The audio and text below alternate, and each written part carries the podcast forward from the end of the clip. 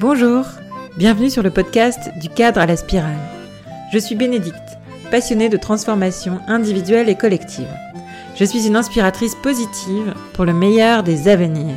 Je vais ici à la rencontre de celles et ceux qui sont passés de l'autre côté, d'une vie bien normée, dans le moule, à une vie hors cadre, en dehors des sentiers battus, et qui œuvrent joyeusement et activement pour bâtir le nouveau monde. Pour moi, c'est la nouvelle humanité. Bienvenue dans cet épisode. C'était une évidence pour moi. Je voulais recevoir Marion, mon amie de cœur et une grande femme qui m'inspire à beaucoup d'égards. Par son intelligence, par son humour, par son sens du rythme, par sa capacité d'empathie et d'écoute, par sa sensibilité, et par sa joie notamment. La liste est longue, je l'aime de tout mon cœur. Je m'arrête là et je vous laisse découvrir par vous-même cette femme exceptionnelle. Je suis super heureuse de vous partager cet épisode. Nous l'avons enregistré entre la Bretagne et le Pays Basque. Je suis sûre que vous saurez capter toutes les pépites de sagesse partagées ici. Bonne écoute Bonjour Marion.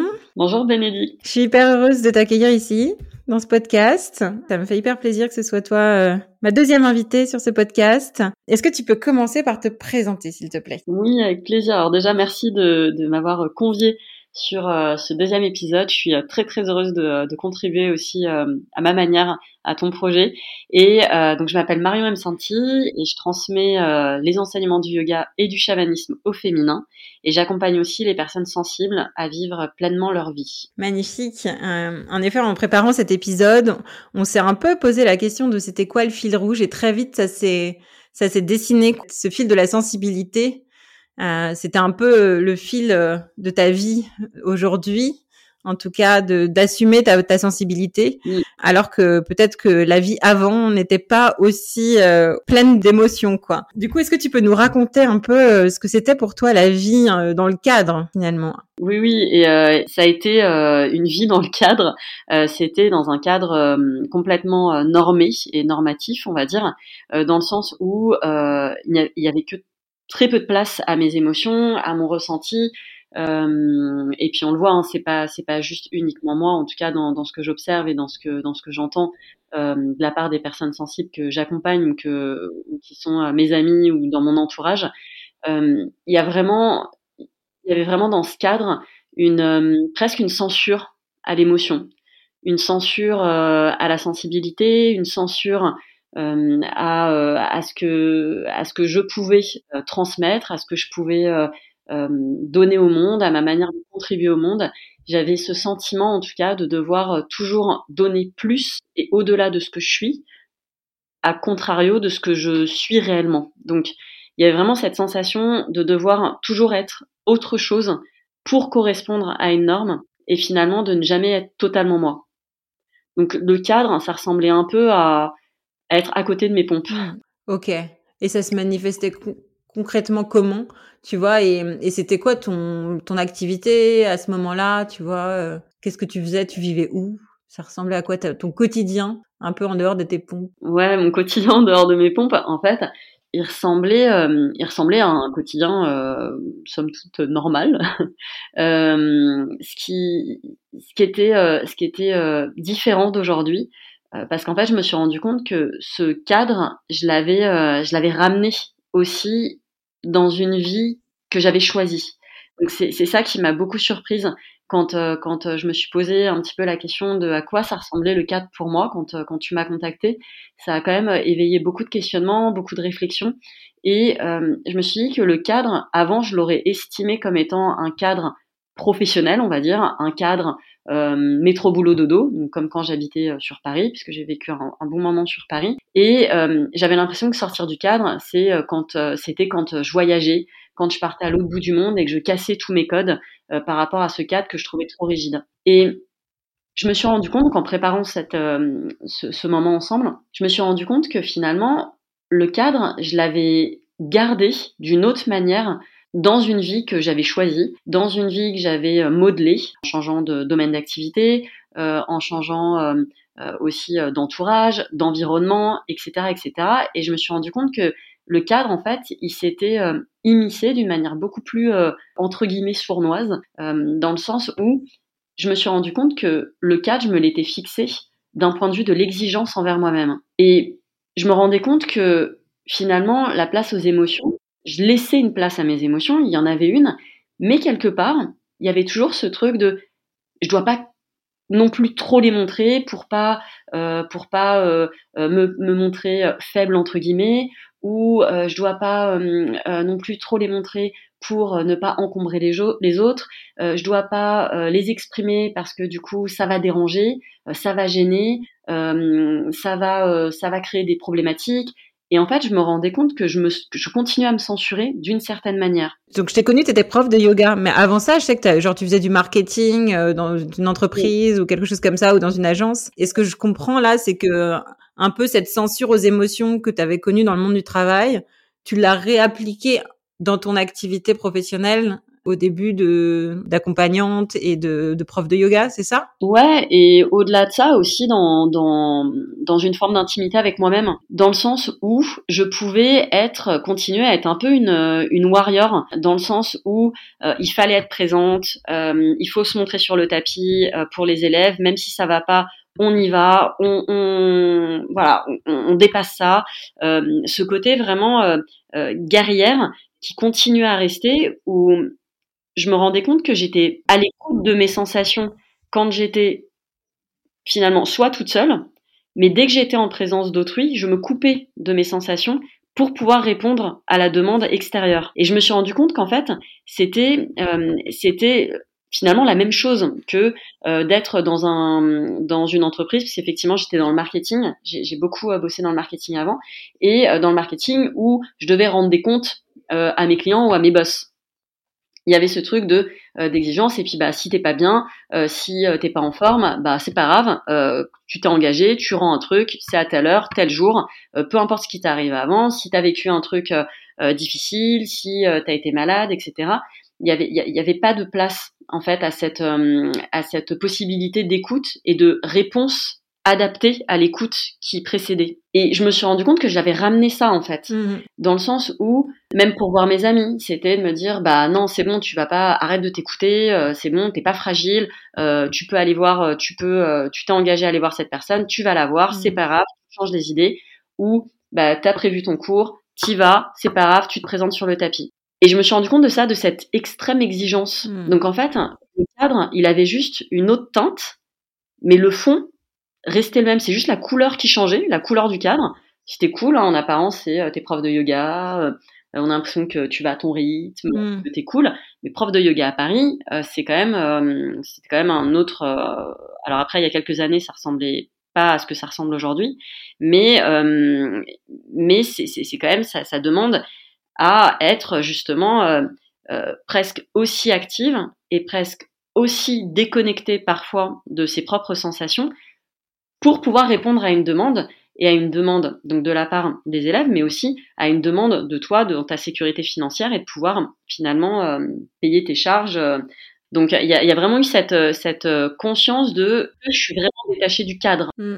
Et ça me fait penser un peu au poker face, quoi. Tu vois, tu voilà, quoi qu'il advienne, hop, euh, tout va bien, je mets un sourire et, j'y vais, quoi. Et peu importe. Et en plus, je suis là pour transmettre quelque chose de l'ordre du bien-être.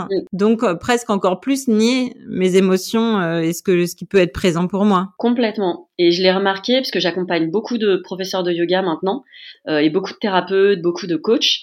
Et je me suis rendu compte de ça aussi avec eux, en les accompagnant et en me disant, mais en fait, c'est c'est quand même assez dur de voir que finalement, où est la place encore une fois, à l'émotion, sans être, euh, en étant en fait finalement où est la place à l'authenticité.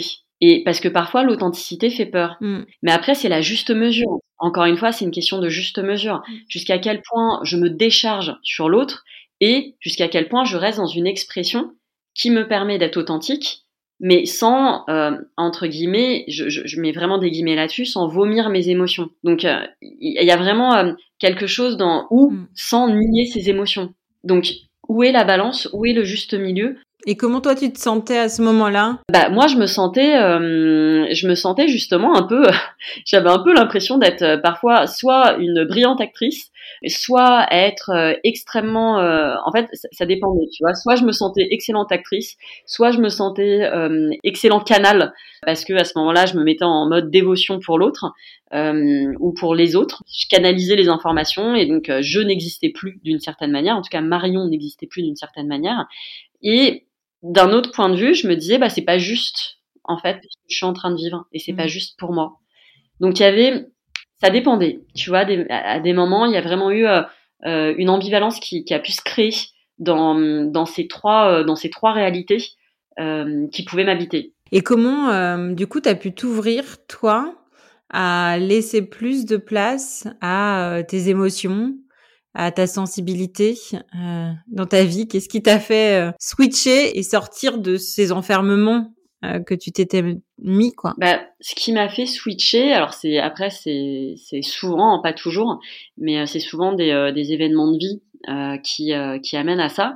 Et en fait ça a été suite à un avortement un avortement thérapeutique où je me suis retrouvée à, à, avoir des émotions extrêmement fortes et extrêmement puissantes et dont je devais m'occuper.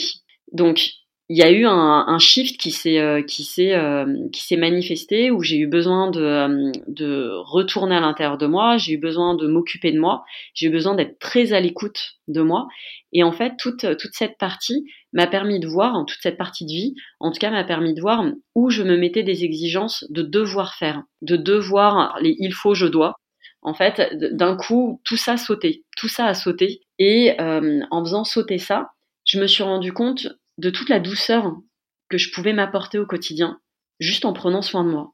Et en prenant ce temps, finalement, avec moi-même, il y a beaucoup de choses ont émergé, beaucoup de beaucoup de choses ont dû être processées. Il y a eu un long temps de guérison, euh, de, guérison, mais je me suis forcée à rien. Et d'un coup, de retrouver cette, euh, cette souplesse, cette douceur et cette écoute de je fais que ce que je suis capable de faire, ni plus ni moins, mais surtout pas ni plus. Je ne vais pas au-delà de ce que je peux faire et je ne me nie plus dans euh, mes possibilités émotionnelles du moment. Alors je le faisais pour moi, mais je le faisais aussi pour les personnes que j'accompagnais, pour ne pas aussi être, comment dire, dans une négation de soi et aussi dans une projection par rapport, euh, à l'autre. Donc c'était hyper important pour moi de pouvoir prendre ce temps. Et en prenant ce temps, je me suis rendu compte que l'écoute était au-delà de l'écoute juste sur le tapis quand euh, quand euh, je voilà je, pratiquais. C'était euh, de pouvoir me dire ben là si aujourd'hui je pratique pas physiquement les asanas, c'est que je suis juste posée avec moi-même et que je prends un instant pour moi, peu importe à quoi ressemble cet instant, mais je me l'accorde et je vais en fonction de mes sensations physiques, émotionnelles et de mes besoins, euh, de mes besoins de connexion à moi-même. Quelles ont été les ressources pour t'aider à, faire ce cheminement et cette transition du coup euh, de te mettre à l'écoute de tes sensations? Bah, Le cheminement, euh, je pense que déjà ça a été, je, pense qu'il y a eu un truc vraiment de, de ras-le-bol de, et d'une forme de lassitude, d'exigence. de, et dans l'exigence, c'est d'être dur avec soi, dans le allez, lève-toi, allez, fais ça. Ce qui, ce qui a changé, en fait, c'est que dans, mon process, c'est que je, me suis reconnectée à tout ce qui me faisait plaisir. Donc, je suis sortie de l'exigence pour aller vers l'élan. Donc, je ne me forçais pas à faire des choses, ce qui aurait été euh, finalement, euh, euh, encore une fois, un cadre trop enfermant. Mais à, à contrario, je me, je me posais les questions. De quoi tu as envie? Et parfois, c'était rien. Donc je me demandais, mais ok, de quoi tu aurais envie, de quoi tu aurais besoin physiquement, de quoi tu aurais besoin émotionnellement, ou spirituellement, ou intellectuellement? Et parfois, rien ne venait.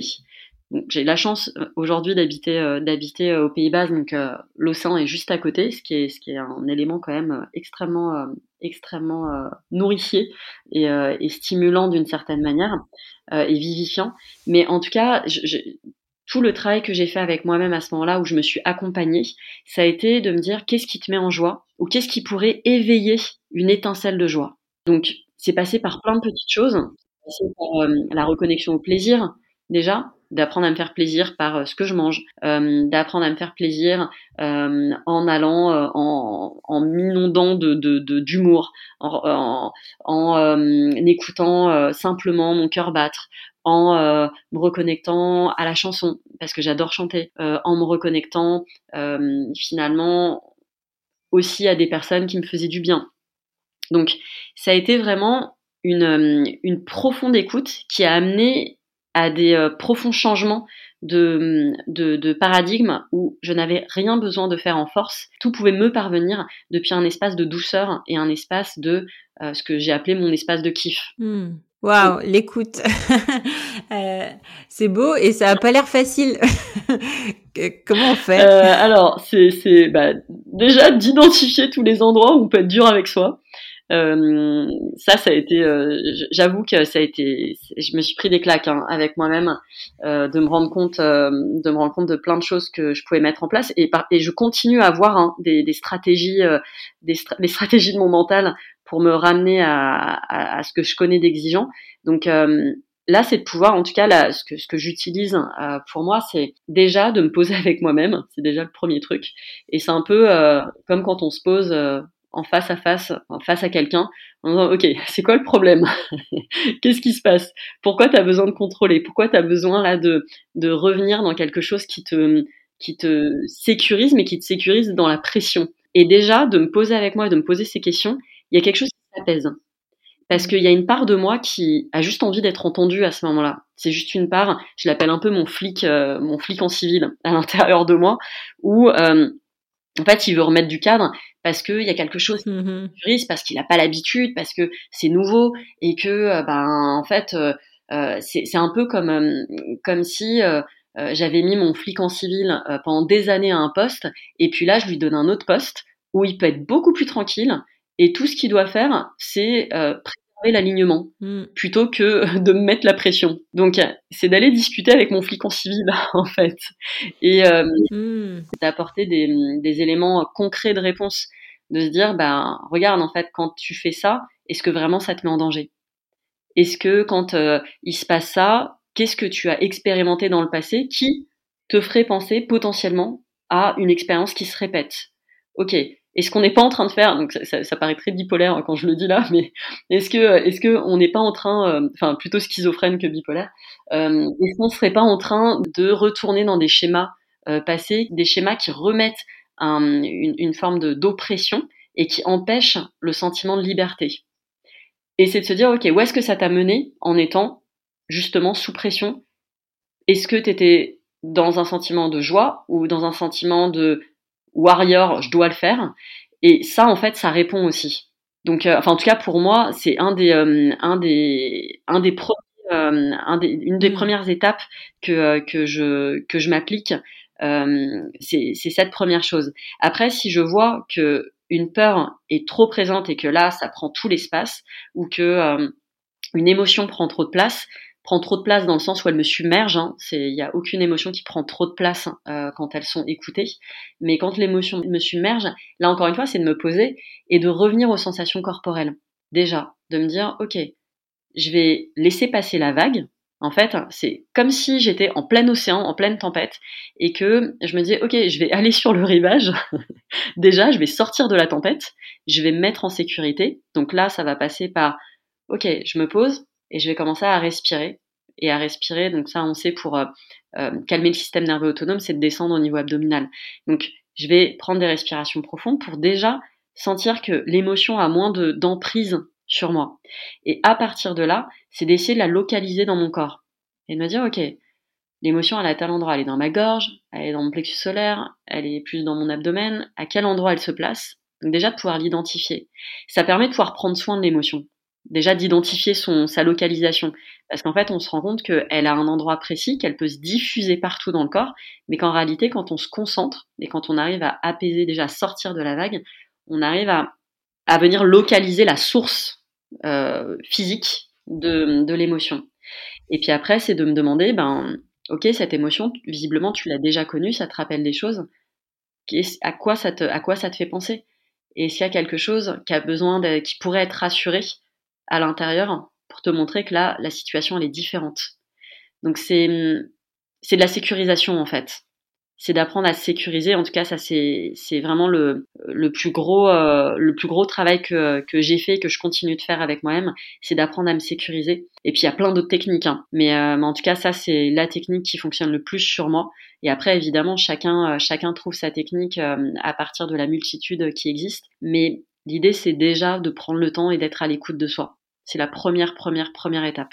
Hmm. Et est-ce que ça a été difficile pour toi, cette transition? Est-ce que ça a été facile? Enfin, c'était quoi les obstacles à surmonter? Bah, En fait, c'est, euh, je crois que c'est un peu en, en dans l'idée, un peu en toile de fond, parce que euh, c'est une tendance, euh, cette tendance euh, du cas d'auto-exigence, de euh, de de ne pas euh, forcément exprimer euh, mes émotions, de ne pas laisser place à mes émotions ou me faire submerger par mes émotions, euh, c'est quelque chose qui qui est là depuis depuis depuis je sais pas si depuis ma naissance, mais en tout cas c'est là depuis très longtemps. Donc je sais que c'est une tendance qui existe en moi. Donc et c'est peut-être une tendance qui existera toute ma vie. Donc là, l'obstacle à surmonter, le, le, le seul obstacle euh, à surmonter, c'est de justement de ne pas euh, me laisser embarquer par un cadre qui serait justement exigeant vers moi-même. Donc euh, en fait, c'est moi-même le plus grand obstacle.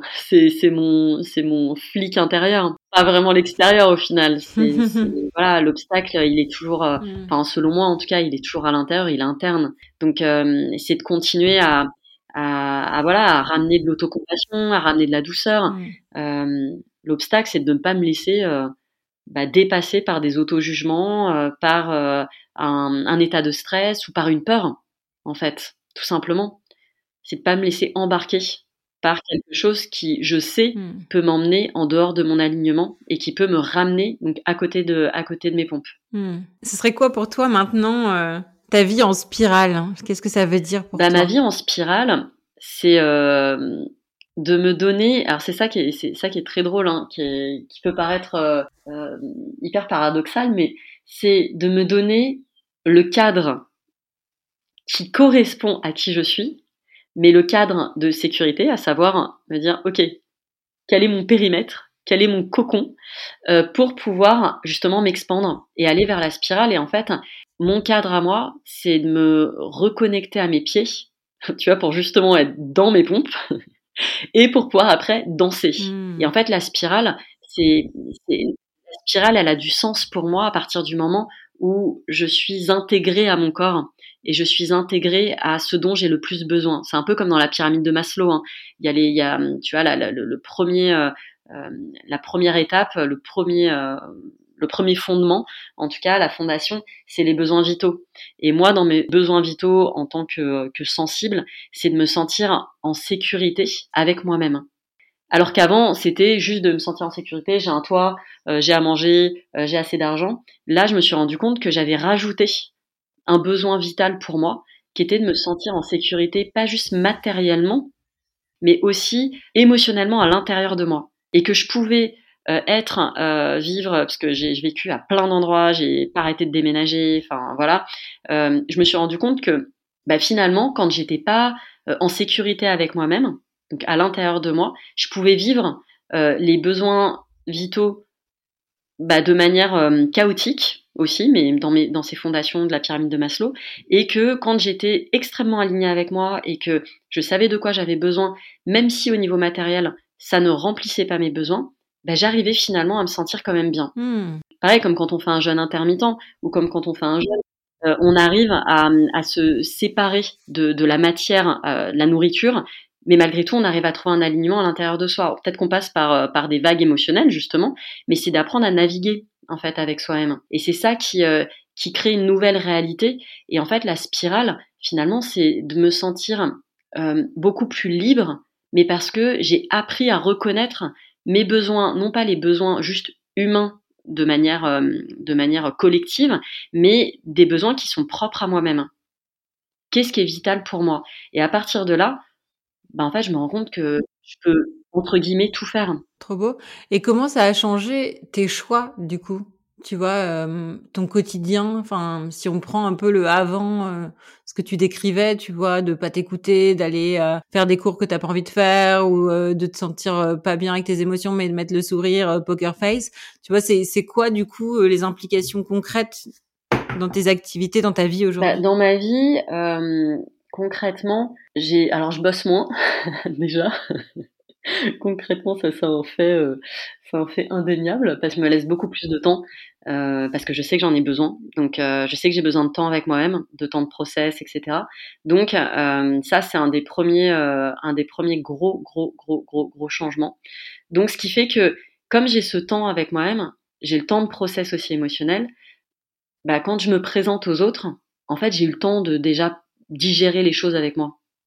Donc, il n'y a pas de poker face quand je me présente, c'est que vraiment j'ai digéré ce que j'avais ce que à digérer, que j'ai identifié ce que j'avais besoin d'identifier. Donc en fait, c'est juste euh, un rapport à moi-même qui a complètement changé et, et, une disponibilité qui est réelle et qui n'est plus euh, qui n'est plus euh, factice d'une certaine manière. Donc je me sens beaucoup plus disponible finalement aussi aux autres parce que je me sens dans une vraie écoute sincère de l'autre déjà je me le suis accordé à moi-même. Est-ce que du coup c'est dire oui un vrai oui et, poser des noms quand c'est des, noms aussi tu vois et, comment comment ça se manifeste? Ouais complètement. Il y a, effectivement là j'ai il y a, beaucoup de alors je vois beaucoup moins de monde aussi hein. euh, ça c'est un c'est un vrai sujet même pas juste euh, je bosse moins c'est je vois moins de moins de, de monde. Mais euh, effectivement il y a il y a une présence d'un vrai oui. C'est un oui qui vient du cœur. Mais qui vient du cœur parce que parce qu'il y a l'espace en fait et versus un non euh, ou un oui pardon euh, versus un oui qui serait euh, un oui de peur de perdre l'autre peur de ne pas satisfaire l'autre peur de euh, d'être abandonné d'être rejeté etc etc donc là quand quand je dis des oui c'est des oui réfléchis ou des oui qui viennent du cœur dans un élan. Et quand je dis des non c'est des non c'est pas pour dire non à l'autre mais c'est surtout pour me dire oui à moi est-ce que tu le dis aux autres en fait que tu es hypersensible, tu vois? Est-ce que tu utilises ce mot aussi hypersensible? Bah je l'utilise plus le mot hypersensible. Euh, je l'utilise plus parce que je me suis rendu compte que en tout cas, je vais parler juste de moi, hein, j'utilise plus euh, ce terme hypersensible pour moi en tout cas. Euh, je me considère maintenant comme sensible et, euh, et je le dis, j'ai pas de problème à le dire, euh, j'ai pas de problème à le dire, comme j'ai pas de problème à dire que j'étais hypersensible et je dis j'étais hypersensible parce que pour moi en fait mon hypersensibilité et que j'observe aussi chez beaucoup, beaucoup, beaucoup de gens, euh, encore une fois que j'accompagne, euh, que cette hypersensibilité est souvent, souvent le fruit d'un hypertraumatisme. Et donc dans l'hypertraumatisme, alors on va dire euh, oui, l'hypertraumatisme c'est des viols, des violences, des situations de guerre, etc. Mais en fait, plus j'étudie la théorie polyvagale, plus je me rends compte qu'effectivement le trauma en fait peut être juste euh, des expériences qui ont été vécues comme traumatisantes par la personne qui les a vécues. Donc, en fait, le niveau d'intensité de traumatisme, c'est seulement la personne qui l'a vécu qui peut le préciser et, euh, l'indiquer. Donc, en fait, je me suis rendu compte qu'il y avait beaucoup de personnes hypersensibles qui étaient finalement dans une euh, expérience d'un système nerveux autonome qui avait été fortement irrité et beaucoup trop sollicité, et que ça crée bah, Une hypervigilance. Et dans l'hypervigilance, ça veut dire que les cinq sens sont tout le temps, tout le temps, j'exagère en disant tout le temps, mais en tout cas extrêmement sollicités et extrêmement euh, euh, en éveil pour pouvoir, au cas où il y aura un danger, au cas où il y aurait une situation qui euh, peut être stressante ou pas, qu'il puisse y avoir une réaction du système nerveux autonome. Donc on sait les, les, les quatre réactions, donc c'est la lutte, le combat, la fuite ou la soumission. Donc euh, là, c'est pour ça que je me considère plus comme une hypersensible parce que, alors, j'ai pas encore tout fini. On finit. Je pense qu'on a besoin d'une vie entière pour euh, pour finir de de déjà de se connaître et euh, et puis peut-être qu'en fin de vie on n'aura même pas fini de se connaître complètement. Mais j'ai le sentiment en tout cas d'avoir une connaissance aiguisée de ce qui a généré mon hypersensibilité. Et aujourd'hui, j'ai travaillé assez sur mon système nerveux autonome pour pouvoir reconnaître quand des mécanismes de défense euh, se mettent en place et pour pouvoir les lever de manière à pouvoir être en, connexion avec l'autre et non plus à être dans une, dans une méfiance ou dans une peur de l'autre euh, ou dans des sens qui sont euh, finalement beaucoup trop poreux. Donc j'arrive à mettre une limite. Et tu vois, dans la limite, on parlait de savoir dire non, mais il y a aussi ça, savoir mettre une limite énergétique autour de soi pour ne pas se laisser envahir. Donc dans l'hypersensibilité, il y a beaucoup ça, hein, pour ne pas se laisser envahir par les émotions des autres. Donc on peut euh, ressentir les émotions d'autrui sans être inondé et submergé par les émotions d'autrui, ce qui fait qu'on peut être en contact avec l'autre sans, euh, sans avoir besoin de s'en couper ou de s'en éloigner. Donc aujourd'hui, je l'affirme mmh. et euh, je suis hyper contente de lancer euh, bah, mon, mon, premier programme autour de ça, même si j'ai fait plein plein de choses autour du système nerveux autonome, autour de, du mouvement somatique, etc. Mais là, c'est la première fois que je lance un vrai programme autour de la sensibilité pour justement aider les personnes à mieux comprendre leur système nerveux autonome et à pouvoir euh, apporter de nouvelles réponses, euh, de nouvelles réponses à celles connues, donc des euh, donc de fuite, combat, soumission et immobilisation, sidération. Mm. Et du coup, si hum, tu avais un conseil à donner à des personnes qui cherchent justement à se reconnecter à, à, toutes leurs émotions, quel serait-il? Tu nous en as déjà donné plusieurs. Hein. Est-ce qu'il y a d'autres choses que tu as envie d'ajouter? Bah, ce serait concrètement de s'écouter. C'est vraiment le, le, le, point clé parce que pour moi, en fait, s'écouter, c'est se donner de l'amour. Et de pouvoir identifier tout ce qui nous éloigne de sentiment d'amour envers soi et du coup de se donner la possibilité de vivre une autre réalité adaptée à ses besoins et non l'inverse. Donc sa propre réalité n'a pas besoin d'être euh, d'être euh, d'être adapté à la, à la norme, parce que finalement la norme, est-ce qu'elle est, euh, est-ce qu'elle est juste pour tout le monde? Mais c'est plutôt de se dire comment ma réalité me ressemble. Et c'est, et c'est comme ça que j'ai le sentiment, en tout cas, que le monde sera beaucoup plus riche, parce qu'on ne sera plus juste dans une, euh, dans une alimentation de la ressemblance, mais dans une alimentation de la différence qui alimentera aussi la sensibilité, euh, la sensibilité créative et créatrice. Donc, ce serait vraiment ça le, point, c'est où est-ce que je peux ramener de l'amour dans mon expérience de vie, euh, de manière à pouvoir être authentique, me sentir libre et pouvoir aussi inspirer les autres de, euh, de ce que j'ai à apporter dans le monde. Waouh J'allais te demander, c'est quoi le message que tu as envie de porter à, l'humanité et, comment euh, cette nouvelle humanité peut, peut se construire et j'ai un peu l'impression que c'est ce que tu viens de nous dire. euh, Est-ce qu'il y a d'autres choses qui sont importantes pour toi à transmettre, que tu vois, qui sont qui sont essentielles pour le, le monde qu'on est en train de bâtir Ouais, complètement. En fait, on parle beaucoup du euh, dans dans ce monde, on on parle beaucoup du yin, du yang, euh, du cerveau gauche, cerveau droit, euh, des euh, cartésiens et des, des, artistes, on va dire. Et l'état d'alignement, en tout cas, pour déjà d'un point de vue philosophique, dans la philosophie du yoga, mais également dans, dans les enseignements chamaniques et au niveau du système nerveux autonome, c'est de trouver l'équilibre entre justement ces deux hémisphères. Et dans ces deux hémisphères, il y a le côté euh, plus rationnel et le côté plus intuitif. Et quand on arrive à euh, laisser de la place à ces deux hémisphères à l'intérieur de soi, là on trouve l'alignement. Donc j'aurais envie de, porter euh, ce message et, et c'est un peu mon souhait, c'est que le monde donc extérieur, extérieur, pas juste le monde intérieur, mais que le monde extérieur, plus le monde extérieur accueillera l'intuitif accueillera les personnes qui ramènent aussi cette intuitivité, plus l'espèce humaine finalement trouvera une forme d'équilibre où là il y a un déséquilibre où c'est plus le côté rationnel qui prend le pas sur le côté intuitif créatif. Donc il y a besoin de de nouveau laisser de la place à ces personnes pour que l'espèce humaine puisse trouver un équilibre aussi d'un point de vue collectif.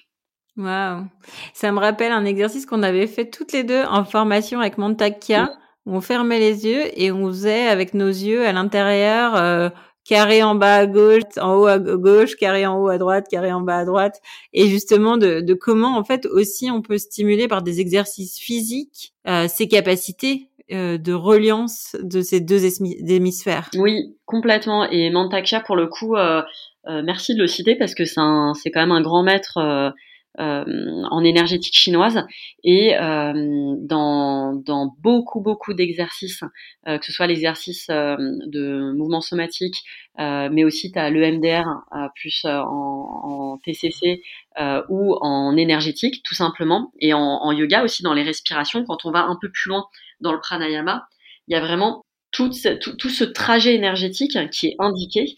Et ce trajet énergétique, tu te rends compte, par exemple, en yoga, un pranayama euh, assez classique dont on parle souvent, c'est Nadi Shodhana, donc la respiration alternée, où tu respires par une narine, euh, puis par l'autre, enfin, inspire, expire, etc. Bref, cette respiration, elle vient équilibrer aussi les deux hémisphères. Donc on se rend compte que dans les enseignements les plus anciens on avait déjà, euh, l'espèce humaine, quand je dis on, l'espèce humaine avait déjà trouvé des moyens d'apaiser et de, euh, de réguler son système nerveux autonome euh, via la via le, la régulation aussi de des énergies dans les deux hémisphères et dans ces énergies yin yang. Donc en fait, on a déjà tout. On a déjà tout, tout est déjà existant, tout est déjà là. c'est juste que le nouveau monde euh, inclut, et ce serait de plus en plus, hein, inclut les, euh, les, traditions anciennes et les peut-être les, customise, les adapte, euh, ou en tout cas les, propose d'une manière un peu plus moderne, mais finalement tout va dans le même sens et tout va dans le sens d'une régulation, euh, que ce soit par le corps et parce qu'en fait on a besoin du corps pour pouvoir se, se réguler. Ça c'est indispensable et les émotions d'ailleurs viennent du corps. pendant longtemps, on a cru que les émotions venaient du mental et qu'elles étaient, euh, qu'elles étaient euh, mentalisées. Mais en fait, une émotion, euh, ça dure en moyenne, quand l'émotion intervient dans le corps, quand elle, elle, elle, se, elle s'exprime, ça dure entre 60 et 90 secondes. Donc là, l'idée, c'est de se dire, OK, il y a, une, il y a une impulsion électrique qui se crée dans le corps qui dure entre 70 et 90 secondes. Et ça représente l'émotion. Donc après, peu importe l'émotion, mais ça représente l'émotion. Après, c'est est-ce que le mental est apte à pouvoir regarder ce qui s'est passé dans le corps, parce que l'émotion, elle vient donc avec euh, cette, euh, cette détonation euh, électrique à l'intérieur de soi, mais c'est de se dire où est-ce qu'elle se place dans le corps? Et est-ce que le mental met une croix dessus et on laisse peut-être l'émotion s'intensifier, s'amplifier, ou est-ce que le mental est apte et est OK et enclin à pouvoir faire le travail avec le corps. Donc tout passe par le corps, parce que le corps n'oublie rien. Le corps est une bibliothèque à part entière. Et donc l'idée, c'est aussi euh, de pouvoir se dire que euh, il y a tous les exercices mentaux, intellectuels, pour pouvoir conscientiser les choses, mais que les vrais changements, ils sont à partir du corps pour se donner la possibilité de vivre une nouvelle réalité. Et la réalité, elle est dans la matière, dans le moment présent, dans l'instant. Trop beau. Merci Marion. C'est ce que tu proposes du coup dans ton programme, c'est ça, Sensible, qui va sortir à la fin du mois? Qui sort le 19 novembre. Et, euh, et oui, c'est complètement ça. C'est d'apprendre à devenir son propre allié euh, à travers son corps, son mental et son cœur. Waouh, merveilleux. Eh ben, merci pour cet échange. Et puis, ouais, belles explorations à, à tous euh, pour euh, de nos sensibilités respectives mm. et, euh, et, de l'écoute de nos corps mm, pour cette nouvelle humanité plus connectée. Un grand merci à toi, Bénédicte, pour, bah, pour la qualité de ce que tu proposes et, et d'ouvrir ces espaces aussi de paroles sensibles aussi. Avec joie. Bisous, bisous. Gros bisous. J'espère que vous avez été inspiré par cette discussion, qu'elle a touché votre cœur, peut-être fait frétiller votre âme aussi. Si cet échange vous a plu, voici tout plein de façons de me soutenir. Une petite action de votre côté, c'est un grand cadeau pour moi. D'abord, vous pouvez mettre tout plein d'étoiles sur votre plateforme d'écoute préférée. Et aussi, ajouter un petit mot doux pour expliquer ce qui vous a plu. Ensuite, vous pouvez l'envoyer à un ou plusieurs amis, des gens chers à votre cœur, avec qui vous avez envie de partager ce message. Car oui, c'est possible, nous changeons chaque jour notre destinée collective par la somme de nos cheminements personnels. Alors, alors, quel est le prochain plus petit pas que tu peux faire pour contribuer à cela? Pense à quelques personnes et partage-leur ce contenu. Je t'envoie tout mon amour et toute ma gratitude en tout cas. Merci pour ton écoute, ton soutien, ta présence, ton cœur qui bat. Avec amour toujours, Bénédicte.